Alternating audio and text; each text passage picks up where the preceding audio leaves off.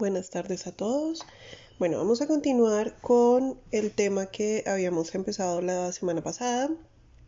Y en lo último que les había explicado en la grabación anterior era sobre la preparación de la entrevista. Entonces allí en todos los elementos anteriores ya hemos hablado, por ejemplo, sobre la actitud del entrevistador, hablamos sobre la diferencia, bueno, eso fue en clase, sobre la diferencia entre simpatía y empatía, eh, hablamos también sobre la proxemia, hablamos también sobre la presentación e identificación, sobre el propósito de la entrevista, también tener en cuenta eh, a quién vamos a entrevistar, qué información sería útil tener al inicio de la entrevista para saber con quién vamos a, conversar y ese tipo de elementos. En ese sentido, eh, bueno, también eh, hablábamos sobre el espacio físico, sobre no establecer barreras, eh, sobre el vocabulario que se debe utilizar, etc. Continuando con ese tema, entonces ahorita quiero hablar sobre las siguientes fases de la entrevista. entonces continuaríamos con el cuerpo de la entrevista. Aquí digamos que también ese cuerpo de la entrevista se va a modificar un poco en cuanto a con quién estamos hablando y el objetivo con el que estamos estableciendo esta entrevista, que eso lo hablamos la vez pasada. No es lo mismo si mi objetivo es obtener una confesión de un sospechoso a si mi objetivo es, por ejemplo, brindar apoyo a una persona que ha sido víctima de abuso sexual. Entonces ahí puede variar un poco. Pero digamos que de manera general podríamos pensar que o, más bien voy a tratar de darles algunas generalidades que igual podemos discutir al finalizar la tarde. Entonces, por una parte es importante permitir que el entrevistado pueda relatar su historia con sus propias palabras, que la pueda relatar al ritmo que necesite. Esto es especialmente relevante en aquellos casos donde es la víctima a quien estamos entrevistando, obviamente, porque pues eh, digamos que en los casos de violencia, eh, de eh, hechos traumáticos, de violencia sexual, por ejemplo, pues es muy importante que la persona pueda hablar espontáneamente de lo que recuerda de la situación sin ningún tipo de presión. Pero pues esto puede cambiar si lo que estoy haciendo es un interrogatorio a un sospechoso. El punto es que eh, cuando se permite la narración libre, va a permitir, y eso lo voy a retomar en un rato en la misma grabación, pero digamos que va a permitir que yo pueda, por una parte, notar si la persona está evitando ciertos temas, voy a poder notar si la persona está omitiendo ciertos contenidos, voy a darme cuenta si la persona eh, está, o más bien cuál es el contenido implícito de lo que está diciendo la persona, etc. Entonces, eso por una parte, digamos que quiere decir que en ese relato libre, en esa narración libre, yo voy a obtener bastante información. Y por otro lado, pues también porque va a permitir, va a facilitar a que quien está brindando la información, el entrevistado o entrevistada, pues evidentemente pueda eh, atar cabos y dar un discurso mm, espontáneo y libre. Vemos que esa narración sin restricciones tiene varias ventajas. Ofrece la oportunidad de decir la verdad. Incluso con los sospechosos eso es importante, el poder darle esa oportunidad de que pueda confesar su verdad, de que pueda hablar libremente, y en el caso de las víctimas y los testigos más aún. Por otro lado, cuando es este, este, relato, este relato libre, pues también es una presión para el entrevistado para que siga hablando, ¿sí? Porque no es que yo le esté bombardeando con preguntas, sino que mm, si no habla, pues hay silencio. Si me hago entender, es una forma de presionar para que siga hablando y en esa presión de que siga hablando, pues nuevamente atacados, eh, lleva un hilo conductor y todo eso me da también información. En ese sentido, pues el pensamiento es autodirigido, podemos darnos cuenta allí qué es lo, qué es lo relevante en la, en la narración de la persona para la persona, ¿cierto? Cuáles son aquellos elementos a los que les brinda más atención. Eh, y pues en general como que vemos una cómo funciona su mente. Esa es otra manera de decirlo. Le añade continuidad y claridad al relato. eh, permite ampliar el campo de la entrevista porque ahí pues obviamente va a dar mucha información que después yo retomaré con preguntas y en ese sentido pues ese relato libre va a permitir ser una guía para luego hacer preguntas directas.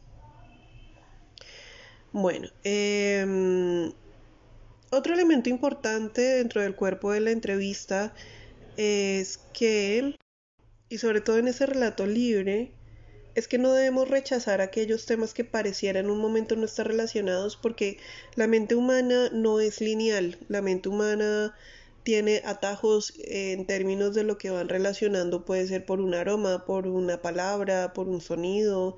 Entonces, Muchas veces cuando alguien está contando su relato lo está contando de acuerdo a esas conexiones que ha creado en su mente. Entonces por eso ese relato libre me permite ver esas, esas conexiones y permitir que la misma persona vaya narrando en relación con esto mismo. Lo anterior quiere decir que yo debo ser un muy buen oyente. Yo tengo que tener escucha activa. La escucha activa y bueno, de aquí en adelante voy a tratar de dar buenas definiciones para pues tener claridad y que hablemos el mismo idioma. Eh, porque me percaté la clase pasada, como les dije, que de pronto yo puedo utilizar algunos términos que tal vez ustedes los pueden entender diferentes, entonces es importante tener esa claridad.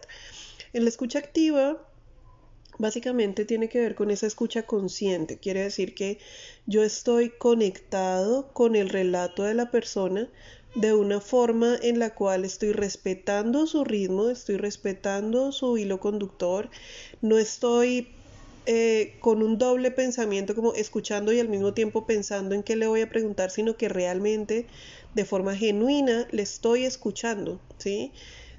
Hoy, evidentemente voy tomando notas, voy tomando, eh, voy resaltando aquellas cosas que me pueden servir de guía para preguntar después, pero no es que mientras la persona hable yo estoy pensando en preguntas, no es que mientras la persona hable yo estoy pensando en qué responderle o en contradecirlo, no, la mente del entrevistador debe funcionar de manera tal que realmente esté escuchando al otro.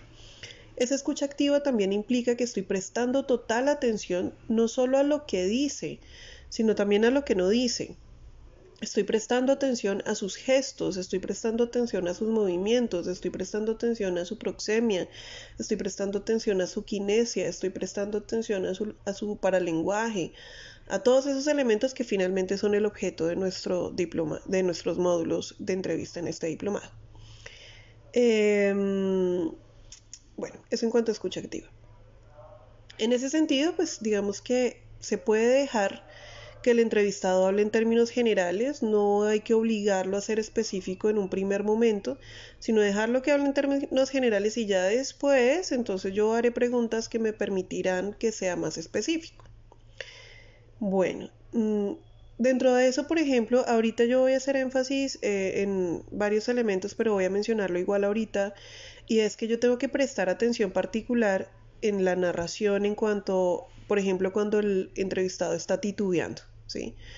Entonces, porque ese titubeo puede ser porque está nervioso, puede ser que se siente inseguro, puede ser que se siente presionado, o puede ser que esté mintiendo, puede ser que este, tratando de ocultar información, o sea, cuando el, entrevistado titubea, cuando cambia de tema, cuando presenta un cambio de conducta o de gestos ante ciertos temas o ciertas palabras, eso hay que tenerlo en cuenta. Pero eso ya lo iremos viendo. Listo. Em, por ejemplo, dentro del tema de la mentira que lo vamos a profundizar en clases posteriores. Vamos a tener clases específicas sobre el tema de la mentira, el engaño, la manipulación emocional en el testimonio. Pero digamos que quiero mencionar que igual, pues digamos que es comprensible que la persona que tengo al frente pueda estar dando un testimonio que tal vez no es tan preciso. En algunos casos será mentira, ¿sí? Es porque la persona voluntariamente está buscando engañar. En otros casos no. En otros casos, por ejemplo, puede ser porque la persona vivió un trauma. Incluso si es sospechoso, ¿sí? Porque, pues, digamos que en el campo de la psicología sabemos que cuando una persona comete un acto delictivo no necesariamente es porque lo haya hecho con dolo, que lo haya hecho voluntariamente planeado, sino puede ser por resultado de un estado mental de un momento particular, ¿sí? Entonces, esos elementos también hay que tenerlos en cuenta. Bueno, em, también digamos que hay que tener en cuenta que hay algunas desventajas de la narración libre que se pueden presentar como por ejemplo que la persona se ponga a la defensiva, que la persona no quiera colaborar, que la persona prefiera rehusarse a seguir hablando, pero pues digamos que eso puede suceder con cualquier entrevistado. Em, si usted se da cuenta de la mentira, eso lo vamos a retomar después, pero digamos que si, si usted le permite al entrevistado continuar en su discurso sin llamar la atención a la mentira, pues va a permitir que siga hablando y que tal vez mienta otra vez. Es posible que la persona piense que el entrevistador le crea. Obviamente no se pone en alerta, entonces puede que siga elaborando su mentira. Mm, pero también va a suceder que entre más hable, va a desvirtuar su propia historia. No es lo mismo, a ver, no es lo mismo si la persona te dice una mentira y tú de inmediato lo, eh, lo cuestionas sobre la, la, contradicción, por ejemplo, entre lo que está diciendo y otros testimonios o la evidencia, etcétera eh, porque la persona se pone alerta y pues mm, puede que decida no colaborar más, versus a la persona que dice una mentira y tú escuchas, continúas prestando atención y la persona entonces igual continúa hablando, pero entonces resulta que se empieza a enredar al narrar su propia mentira, su propio engaño, ¿sí? se empieza a complicar solito, a contradecirse solito y ahí ya es más fácil eh, pues confrontarlo por la mentira. Pero eso lo veremos después. Mm, bueno, una desventaja que puede haber también en cuanto a la narración libre es que puede ser que la persona a quien estoy entrevistando se pueda demorar más para llegar a la verdad. Eso es cierto, eso puede suceder, pero como les digo, pues si se dan cuenta son más las ventajas que las desventajas. Eh, bueno, otro elemento dentro de este tema que me parece importante mencionar, no vamos a profundizarlo, ya saben que no es tema de nuestros módulos, pero igual lo voy a mencionar y es el tema de las preguntas, ¿sí? Entonces, hay preguntas abiertas, preguntas cerradas, dentro de las preguntas cerradas están las eh, de respuestas sí no, dicotómicas, están las respuestas de elección, en donde se le dan varias opciones a la persona y entonces puede dar como su respuesta, están las, las preguntas de identificación, bueno, y dentro de las em, preguntas abiertas, pues ya es mucho más amplio, entonces hay preguntas con situaciones hipotéticas, hay preguntas reflexivas, aunque eso es más del campo de la psicología. En el campo de la entrevista y el interrogatorio son más preguntas abiertas en cuanto a la situación, que es lo que les decía en la grabación anterior sobre el por qué, el qué, el cómo, ¿cierto? Para lograr una descripción de los hechos. Bueno, bueno, entonces, continuando en relación con las preguntas, aparte de lo que les estaba mencionando, volviendo al tema de la proxemia, bueno, de todo lo que hemos estado trabajando. Entonces, por una parte, es importante no dejar que el entrevistado sea quien tome el control de la entrevista, por ejemplo.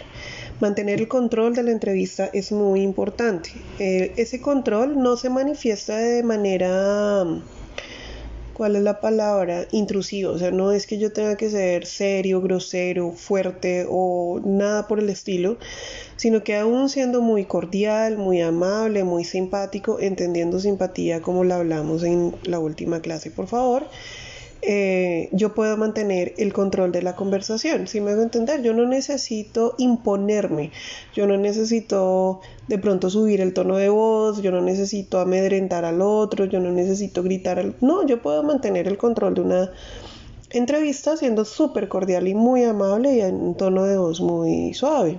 Bueno, no tan suave que me escuche, pero creo que entienden lo que trato de decir. Entonces, en ese sentido, es muy importante que siempre el entrevistador sea quien mantenga el control de la entrevista. En ese sentido, pues obviamente es el, hilo conductor mm, de la, de la, entrevista. Incluso, aunque como ya mencionaba, la idea es mantener, sobre todo al inicio de la entrevista, la posibilidad de que la persona pueda mm, hablar espontáneamente, también es verdad que pues yo tengo que mantener un hilo conductor. Es decir, si la persona, por ejemplo, me doy cuenta y puede suceder que de pronto empiece a hablar de otras cosas, que se vaya por las ramas, que es que, ay, por cierto, es que me acordé que también yo tenía que decirle al policía que es que la vecina también está rompiendo una norma, pero no tiene nada que ver con el caso. Si me voy a entender, o sea, que empiezan con chismes o cosas así, pues hay que volver a centrar el discurso. Es como eso. Mm, cuando tú ya estás tomando las preguntas, o sea, aquí ya es en la parte más dirigida, ¿cierto? Después de que la persona ya dio su relato libre, entonces tú ya empiezas a precisar con preguntas. Allí, pues es ser específico. Las preguntas no pueden ser demasiado generales y al aire, porque pues ya por eso la persona dio su, su discurso libre, sino que aquí es, tienes que ser específico, ir al grano, ¿sí? Cada pregunta debe tener un propósito. Eso es clave. Todo entrevistador debe tener muy claro que cada una de las preguntas que hace responde un objetivo. No hay pregunta suelta, no hay pregunta sin propósito, no hay pregunta por chisme. Todas y cada una de las preguntas deben tener un propósito. Otro elemento es que yo no puedo hacer una entrevista con afán. ¿sí? Yo no puedo hacer una entrevista en donde la persona no tenga tiempo para responder, sino que por el contrario yo le debo dar al entrevistado suficiente tiempo para contestar las preguntas que le estoy haciendo. Bueno, eso quiere decir entonces, ah bueno, y también dependiendo en términos de si es con la víctima, más aún. En el caso de una víctima especialmente de aquellas violencias eh, más fuertes, llamémoslo de esa manera, entonces, por ejemplo, una violencia sexual que es tan delicado el tema, pues si la persona se quiere sentar a llorar media hora, le respeto, ¿sí? No lo presiono, incluso si no quieres hablar, no hablamos. Eso hay que mantenerlo claro. Cuando yo digo hilo conductor, ese es otro punto importante, lo aclaro para que no entendamos cosas diferentes. Quiere decir que yo tengo un orden en las preguntas, un orden temático en primera instancia, o sea, yo voy de temas, eh, voy en orden de temas, no estoy mezclando temáticas, tengo un orden en tiempo y en secuencia, ¿sí? Porque como yo estoy evaluando un hecho que ocurrió, entonces no es, eh, o más bien el orden mismo es por cronología. Entonces, ¿qué pasó primero? ¿Qué pasó después? ¿Y qué sucedió luego? Seguir ese orden de tiempo y ese orden de secuencia además me va a permitir tener mayor claridad sobre la ocurrencia de los eventos. Obviamente se debe agotar cada tema antes de continuar con el otro para no estarme devolviendo después porque pues así genera desorden. Hay que determinar cuáles fueron las bases de la información que me está dando el entrevistado, si fue porque lo vivió, si fue porque lo escuchó, si fue porque lo vio, si, o sea, eso es importante. Y también hay que tener mucho cuidado con el uso de las palabras. Por ejemplo, fíjense algo tan, tan sencillo como lo que nos sucedió en la clase anterior, que yo decía dos palabras, empatía y empatía, asumiendo que teníamos un conocimiento similar y lo que sucedió es que ustedes tenían un conocimiento diferente, lo veían de una forma distinta. Entonces, pues, obviamente eso quiere decir que si yo entiendo que las personas pueden tener un significado distinto, pues tengo que tener mucho cuidado de no utilizar tantas palabras que puedan ser eh, muy coloquiales o de significados múltiples, porque pues eso puede dar un sentido muy diferente al testimonio. Entonces, tener cuidado con aquellas palabras que de pronto tienen significados múltiples, con aquellas palabras que pueden tener un sentido diferente para cada persona. Y en la medida, por ejemplo, si alguien te dice, es que, a ver, algo por, por lo siguiente, es que yo he sentido mucha ira. Bueno, ¿qué es ira para ti? Porque es que ira, para algunos puede ser, no, es que el rompo muebles a golpes para otros ira puede ser, no, yo me pongo rojo, me pongo, eh, siento que la sangre me hierve, pero lo que hago es sentarme a escuchar música. Si me hago entender, entonces hay que tratar de comprender esa palabra que está diciendo la persona, qué significado tiene. Y si yo utilizo una palabra que puede tener más de un significado, entonces lo mismo explicarle a la persona a qué estoy haciendo referencia. Bueno, eh, eso como en cuanto a preguntas. Ah, bueno, también hay que evitar preguntas con doble sentido, ¿sí? porque preguntas que pueden tomarse de diferentes maneras pueden requerir más de una respuesta y pueden dar una respuesta que no es la que yo estoy buscando. Entonces mis preguntas deben ser sin ambigüedades, deben ser claras. Mm, deben estar completas. Hay veces que hay personas que preguntan un pedacito y ya esperan que el otro entienda el resto de la pregunta. No, la pregunta se formula completa, se dice completa. Otra cosa, no se debe preguntar más de una sola cosa a la vez. O sea, yo hago una pregunta y espero que responda, luego si hago la siguiente. Porque hay entrevistados que preguntan dos o tres cosas al tiempo y esperan que la persona responda, pero evidentemente pues la persona responderá una de las preguntas y no todas, o responderá una mezcolanza de información que no es lo que queremos. Bueno, otro elemento importante, muy muy importante, que no lo mencioné, ah, lo iba a mencionar y se me olvidó es que también puede suceder que si yo utilizo preguntas sugerentes, preguntas que inducen respuesta, no solo puedo llevar a que la persona eh, efectivamente esté mm, dando la respuesta por deseabilidad social o porque yo le di entre líneas la misma respuesta. Por ejemplo, si yo le digo algo como... Eh, si yo le digo, por ejemplo, es que ese niño se portaba muy, muy mal, por eso fue que usted le pegó, pues fíjense que ahí ya estoy induciendo una respuesta, ¿cierto? Entonces, claro, la otra persona puede decir, sí, sí, es que se porta terrible. ¿Me hago entender? Pero no solo puede suceder eso, sino que también puede suceder que se infiltren ideas, ¿sí? El tema del testimonio es que puede ser muy vulnerable en cuanto a memoria. Eso ustedes ya lo han estudiado, no lo voy a profundizar, lo retomaré un poco más adelante cuando veamos engaño y mentira. Mm, pero pues el tema es que el testimonio se puede manipular.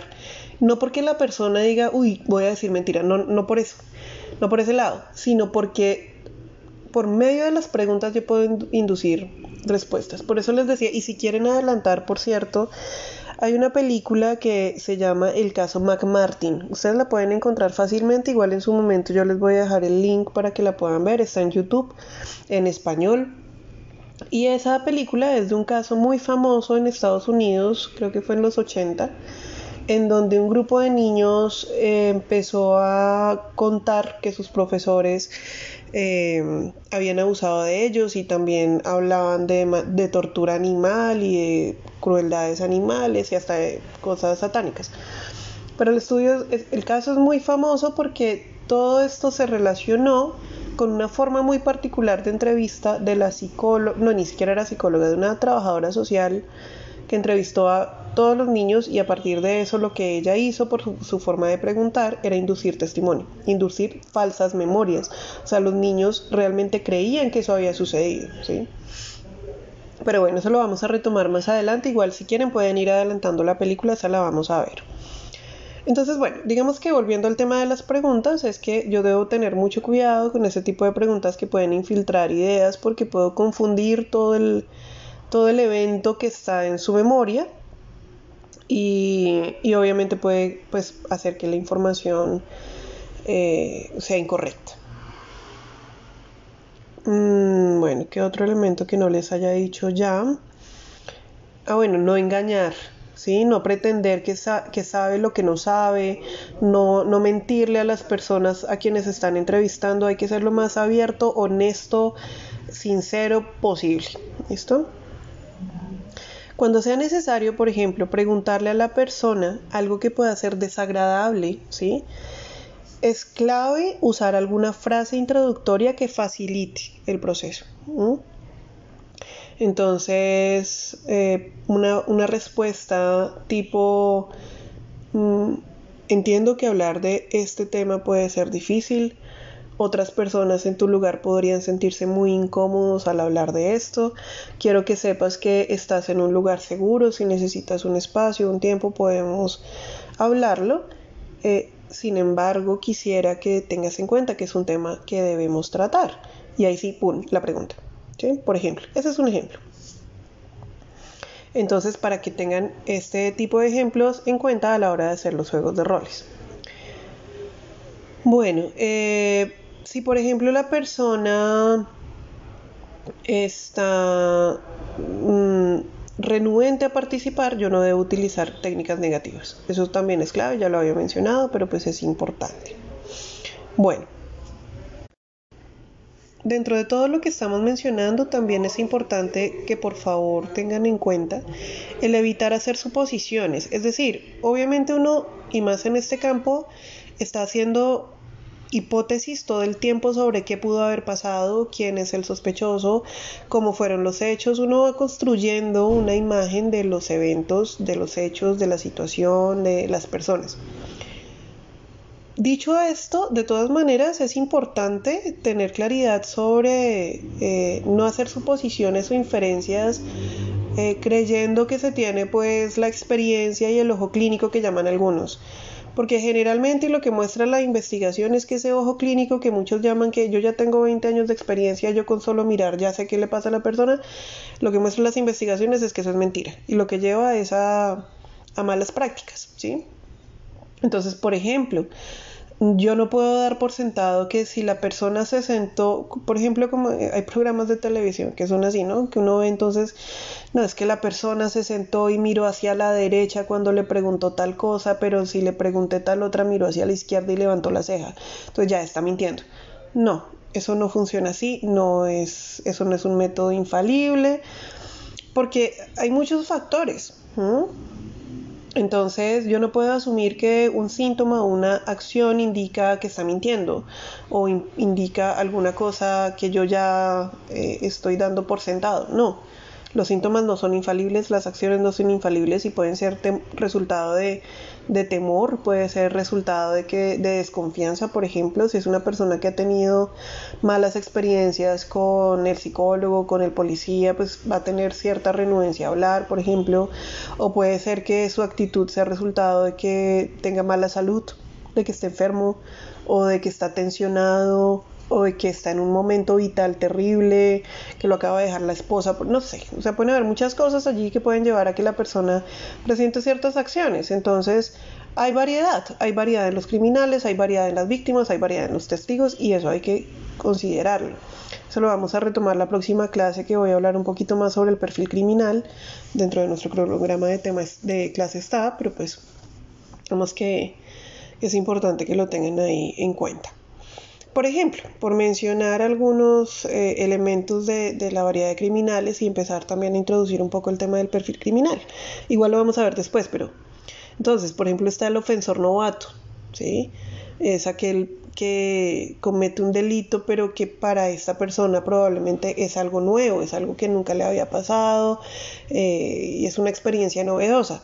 Está el ofensor crónico, ¿sí? que son delitos que generalmente son menores, como por ejemplo el, que chalequea, el que saca de las chaquetas la billetera, por ejemplo, eh, el timador, el que sí, que son como delitos, que son delitos, por supuesto, que son crónicos, que los hace constantemente, pero que son de alguna manera delitos menores está el ofensor por asociación, es decir, que son personas que terminan cometiendo delitos porque se involucran con compañeros que los eh, meten en ese delito por asociación, ¿sí? Está el ofensor por situación, entonces es que cometió un delito porque no pudo, entre comillas, ¿no? No pudo resistir la tentación, ¿sí? Mm, por ejemplo, no sé, yo, he visto muchas personas que, no, es que yo le robé esta plata a esta persona porque es que me dio papaya, o es que en la empresa pasó esto y pues nadie sabía de esta plata, entonces, ah, fue una tentación que no pude resistir. ¿Sí? O que de alguna manera el conjunto de circunstancias que aparecen lo impulsan entonces, por ejemplo, piensen en un crimen pasional que llaman. Entonces, que la persona encontró a su amada pareja en la cama con otra persona. Y entonces le da mucha rabia y, los ataca. O, por ejemplo, la persona que pierde su trabajo, su familia en un mismo día. Entonces, em, le da por robar una tienda. Cosas así. Está el criminal endurecido, que es el que comete crímenes mayores por simplemente el hecho de ganar algo. Eh, que es, por ejemplo, piensen ustedes el asesino a sueldo. Sí, estoy utilizando términos comunes igual. Ustedes probablemente tengan otros términos, otros conceptos. Este es solamente un repaso, después vamos a retomar el tema. En este caso del criminal endurecido, pues no es una persona que tenga remordimiento de conciencia por lo que hace, sino que pues, no, gana plata. Está, por ejemplo, el ofensor. Eh, esa es una manera de llamarlo, o también está, lo llaman, eh, bueno, está dentro del campo de la psicopatía o de los ofensores seriales, ¿sí? Eh, que pueden ser pues el, asesino en serie, el violador o ofensor sexual en serie, el abusador sexual en serie, etc. Pero pues estos tienen una condición mental no que justifique para nada, pero pues tienen una condición mm, mental que puede llevar o, digamos que se relaciona con, la patología mental más bien, eh, como una desviación de su personalidad de alguna forma. Bueno, otro, otro elemento que es clave tener en cuenta dentro de esta, ¿cómo se llama? Eh, dentro de este desarrollo de la entrevista es la importancia de determinar el motivo del crimen. Esa motivación, ustedes lo saben mejor que yo, pues es clave. ¿sí? Entonces, conocer si la persona eh, lo hizo por avaricia, porque necesitaba plata, si lo hizo por deseo de vengarse, eh, o porque tenía mucho temor, o porque quería obtener poder, reconocimiento, o de pronto porque tenía motivaciones sexuales que pues, puede ser un poco más difícil de determinar o de pronto que habían, no sé, síntomas fisiológicos que también se relacionan con el acto, entonces, bueno, todo eso hay que tenerlo en cuenta. Pero entonces durante la entrevista, ya retomando esto de síntomas fisiológicos, yo debo poder reconocer cuando la persona está hablando, entonces si está presentando intranquilidad, si se ve que tiene la boca seca, si está pasando mucha saliva, eh, si por ejemplo no puede mirar fijamente al entrevistador, si cambia la tonalidad del rostro, si se pone pálido, si se pone rojo, eh, si suda, si mueve mucho las manos, las piernas, eh, si se nota un cambio en el ritmo de la respiración, como que empieza a respirar más rápido o por el contrario parece que no respirara, que se quedó pasmado, si se genera algún tic de músculo en, en la cara, generalmente más hacia los ojos, por ejemplo, si le cambia la voz. Todos esos elementos que acabo de mencionar, pues evidentemente me van a dar pistas de que algo está pasando allí en ese testimonio, en ese tema que se está hablando.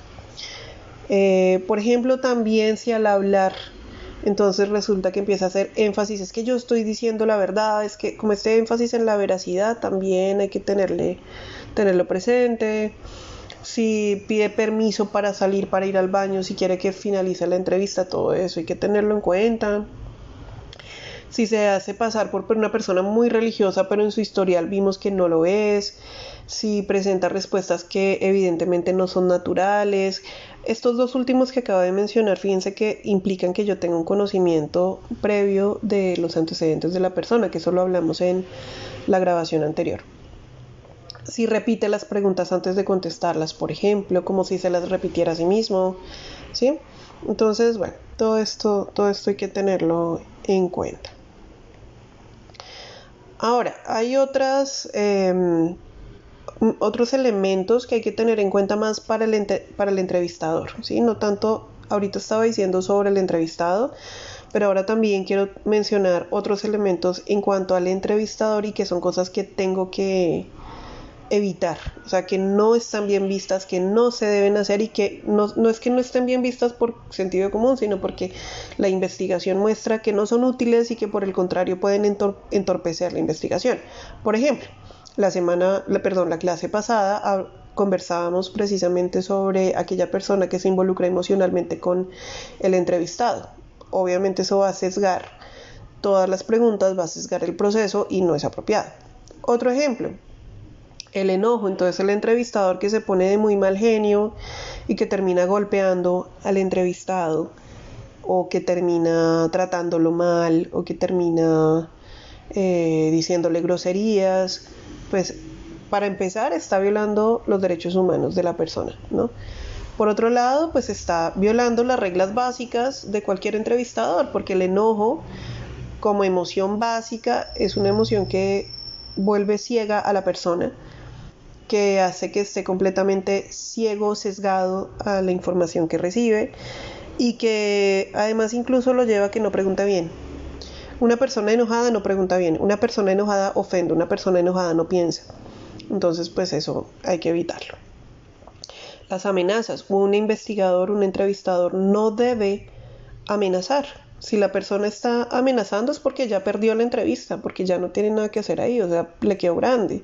Una persona que amenaza muestra que no, que no tiene argumentos, una persona que amenaza muestra que no tiene eh, la lógica para hacer las preguntas. Entonces, evidentemente, un buen entrevistador pues no va a amenazar, mm, sino que por el contrario va a, a, ser muy cordial. Tengan en cuenta, y eso ustedes lo saben mejor que yo, pero pues igual lo menciono, y es que obviamente una persona bajo amenaza es aquella que menos va a colaborar. ¿sí? Bueno, otra cosa que hay que evitar a toda costa es el engaño. ¿sí? El usar las mentiras para sacar la verdad, no, eso no se, no se debe hacer. O sea, solo si, mejor dicho, hay vida de otro corriendo en riesgo y ya es el último recurso, pero pues así como, el, como la, amenaza, el engaño muestra que pues se quedó sin argumentos, se quedó sin preguntas y no tuvo estrategias para, para preguntar. Es una pregunta, perdón, es una estrategia muy delicada. Y pues el valor de la entrevista se pierde. Y todo el... Eh, la reputación del entrevistador cae al piso, tanto para el entrevistado como para las demás personas. Entonces hay que evitar a toda costa el engaño. Hacer promesas que no pueden cumplirse tampoco se debe hacer, o sea, prometer como, mm, no sé, como no te va a pasar nada malo a partir de acá, ¿no? Tú no puedes prometer eso porque tú no sabes, tú no lo vas a acompañar hasta la casa, no vas a dormir con esta persona, no vas a estar 24/7. ¿Qué tal, por ejemplo, sea una víctima que te está hablando, es que mi marido me pega y tú le dices, cuéntame todo que ya no te va a pasar nada malo y, después resulta que solamente le pueden dar una, ¿cómo es que se llama esto? Em, una contravención, creo. Eh, lo que antes llamaban, ay, ahora se me olvidó bueno, pero no pueden eh, asegurar que el, que el, marido no va a llegar a la casa y le va a pegar. Si me hago entender, entonces ese es un ejemplo sencillo. Ustedes yo sé que conocen muchos más, pero pues no hacer promesas que no puedo cumplir porque eso solamente alienta al entrevistado, pero se sabe que, que no se va a poder cumplir y después entonces el, el entrevistado va a perder confianza no solo con el policía que lo entrevistó, sino contra toda la institución. ¿Me hago entender? Bueno, otro elemento que hay que evitar a toda costa es el apuro, el afán. No hay que apurar a la gente, no hay que afanarla. La entrevista se hace cuando la persona esté preparada, cuando yo estoy preparada y con el tiempo para hacerla, sin afanes. Otro elemento que hay que evitar a toda costa son los prejuicios. Em, yo debo tener muy claro que cada entrevista debe estar libre de prejuicios. Yo debo ser objetivo. No puedo favorecer a algunos ni causarle daño a otros. Tengo que dejarme guiar solamente por los hechos, ¿sí? Todos tenemos prejuicios, eso es claro. Y más por las instituciones en las que estamos, la institución de la policía, la institución de la psicología, todos, todos tenemos algún tipo de prejuicio, ¿sí? Entonces, que es que lo vi mm, que con la, con la mochila y entonces lo vi con rastas, no, es que este es tirapiedra. Por ejemplo, yo por venir de la Nacho muchas veces me decían, ay no, usted es de la Nacho, usted es tirapiedra. Yo nunca tiré una piedra en mi vida, nunca estuve involucrada en eso, pero está ese prejuicio como soy de la Nacho, ah, es que usted. Si me hago entender, entonces, obviamente aquí el punto clave es que cada persona que realiza una entrevista, sea policía, sea psicólogo, sea abogado, sea quien sea, debe primero hacer un examen interior sobre cuáles son sus prejuicios, ¿sí? cuáles son estas, eh, eh, estos prejuicios de, mm, por ejemplo, vestimenta, eh, color de piel, edad, raza, religión, o sea, cualquier, cualquier prejuicio que yo pueda tener relacionado con cualquier cosa, ¿sí? Yo debo tenerla en cuenta de manera tal que cuando yo ingrese a una entrevista, a realizar una entrevista, yo pueda decir como, bueno, puede ser que esta persona que está vestida de esta manera o que tiene esta edad o que tiene esta forma de hablar, entonces yo puedo tener un prejuicio. Entonces, una de dos, o yo le pido a mi compañero que haga la entrevista por mí porque yo estoy muy con mucho prejuicio y no puedo llevarla a cabo, o logro tener una actitud muy objetiva y muy madura dejando el prejuicio a un lado y, y tratando de dejarme llevar únicamente por los hechos. Como les digo, esto es algo que yo repito mucho a los psicólogos, a los policías, a los abogados, porque todo aquel que realiza una entrevista no puede decir que no, yo no tengo prejuicios, todos tenemos prejuicios y hay que saber respetar a las personas a pesar de mis prejuicios. Bueno, otro elemento es mm, nunca menospreciar a la persona. Yo no puedo tener una buena comunicación si yo estoy tratando con desprecio a la persona que tengo al frente. Sea porque tengo un prejuicio, porque, mm, no sé, no, me cayó bien, ¿sí? Entonces, ¿qué es que es una trabajadora sexual? ¿Qué es que es un homosexual? ¿Qué es que es una persona que estaba en, no sé, en haciendo grafitis o hablando mal de la policía, por ejemplo, ¿sí? O hablando mal de la profesión del psicólogo, ¿sí? O, o de entrada fue hostil contigo, ¿no? Yo tengo que tratar con mucho respeto a todas las personas. Otro elemento que yo debo evitar a toda costa es llegar a conclusiones prematuras, que es un poco lo que yo les decía hace un rato de las inferencias. Yo sé que, a ver, Evidentemente, digamos que la entrevista tiene que ver con dos elementos y es la ciencia y el arte. Entonces, en términos de la ciencia es que hay todo un conocimiento detrás que requiere una experticia y una formación, pero también es un arte en cuanto que uno va también aprendiendo a partir de la experiencia muchos elementos, ¿cierto? Pero entonces el tema es que yo tengo que unirlas las dos. Yo no puedo simplemente decir como, yo nunca me he formado, pero soy un excelente entrevistador porque tengo experiencia. O irse al otro lado y es, no, yo soy un excelente entrevistador porque estudié y estudié y leí en libros. No, las dos cosas tienen que estar en paralelo.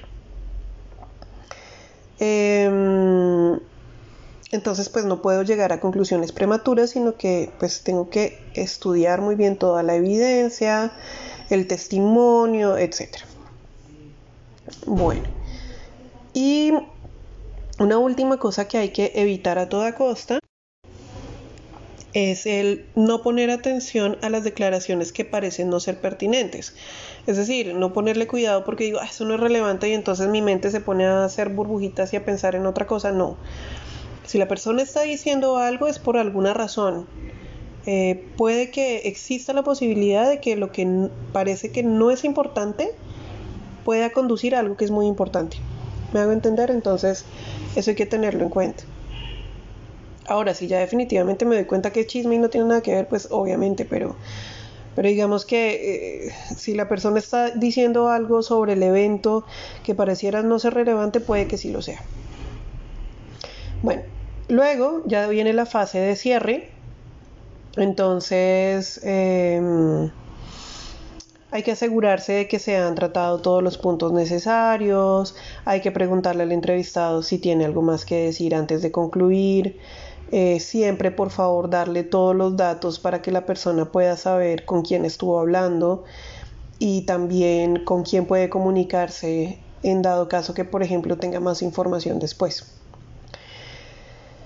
Em, bueno, eso en cuanto a las fases, luego pues que ya finalizó la entrevista, luego del cierre y demás, yo entonces me siento a verificar si tengo efectivamente todos los hechos del delito, si lo que se habló en la entrevista está en concordancia con los demás elementos de la investigación.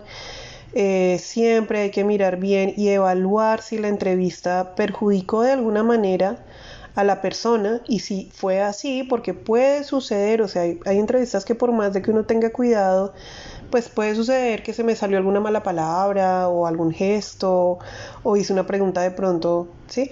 Entonces, ¿qué es lo importante? Aprender de los errores, ¿no? Entonces, evaluar, bueno, ¿será que apliqué una técnica de mala manera? ¿Será que hubo algún procedimiento defectuoso? ¿Será que algún gesto que hice? Hay que evaluarlo de manera que yo pueda desarrollar una imagen entera y completa de la situación, del problema, de todo lo que, de todo lo que sucedió. ¿sí? Bueno, em, digamos que con esto ya les doy muchos más elementos a tener en cuenta. Quiero señalar, bueno, ahora hay otros elementos que me parecen claves eh, para continuar con nuestros temas y que igual los iremos tratando en las próximas clases. Bueno, y tienen que ver con el discurso que está dando la persona. Entonces, el juego de rol que van a hacer hoy, ahorita les voy a escribir en el aula virtual, pero igual para que lo tengan acá en cuenta, quiero que primero pues se pueda reflejar los elementos que ya hemos estado hablando en las clases durante la semana y desde la clase de la semana pasada. Y allí, pues si se dan cuenta, he hecho un barrido sobre las características, sobre la actitud, sobre preguntas, sobre diferentes elementos y quiero que también traten de poner en juego, en el juego de rol, perdón la redundancia, lo siguiente, y es tratar de poner situaciones en las cuales, por ejemplo, el entrevistado eh, trata de cambiar de tema, ¿sí? como que está evitando un contenido particular. Esa es una. Otra, donde la persona omite información. Otra, donde la persona pues te da un contenido implícito, ¿sí? Y entonces Allí en esos tres, pues evidentemente, ¿qué es lo que vamos a evaluar? O bueno, mirar, es cómo el entrevistador responde a eso, ¿sí? Eso lo voy a retomar un poco mejor la próxima clase, pero entonces quiero agregar un par de cosas acá. Entonces, lo primero es cuando yo estoy notando, ah, bueno, hay varias maneras en que la persona puede evitar, ¿cierto? Entonces, por ejemplo, eh, si la persona está hablando de un tema y, por ejemplo, les pongo la situación. Entonces, tienen una queja por violencia intrafamiliar.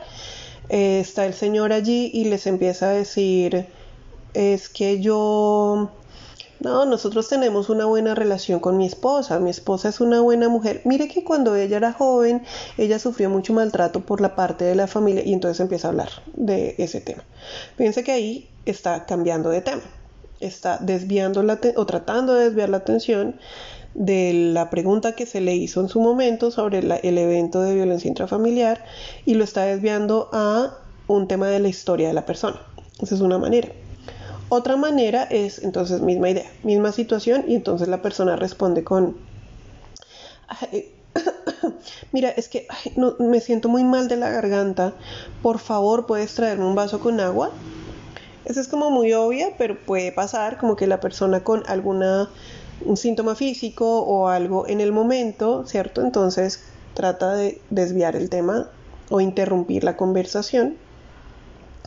Otro ejemplo es, digamos que la persona em, te devuelva la pregunta, ¿sí? Entonces como, digamos, bueno, quiero que me cuente un poco sobre este, esta situación que sucedió con su esposa y por la cual están acá, por ejemplo.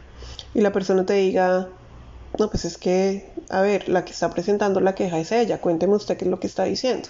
Por ejemplo, entonces fíjense que ahí está tratando de devolver la pregunta. Y yo estoy segura que ustedes tienen muchísimos más ejemplos. Entonces, ese es un, un tema.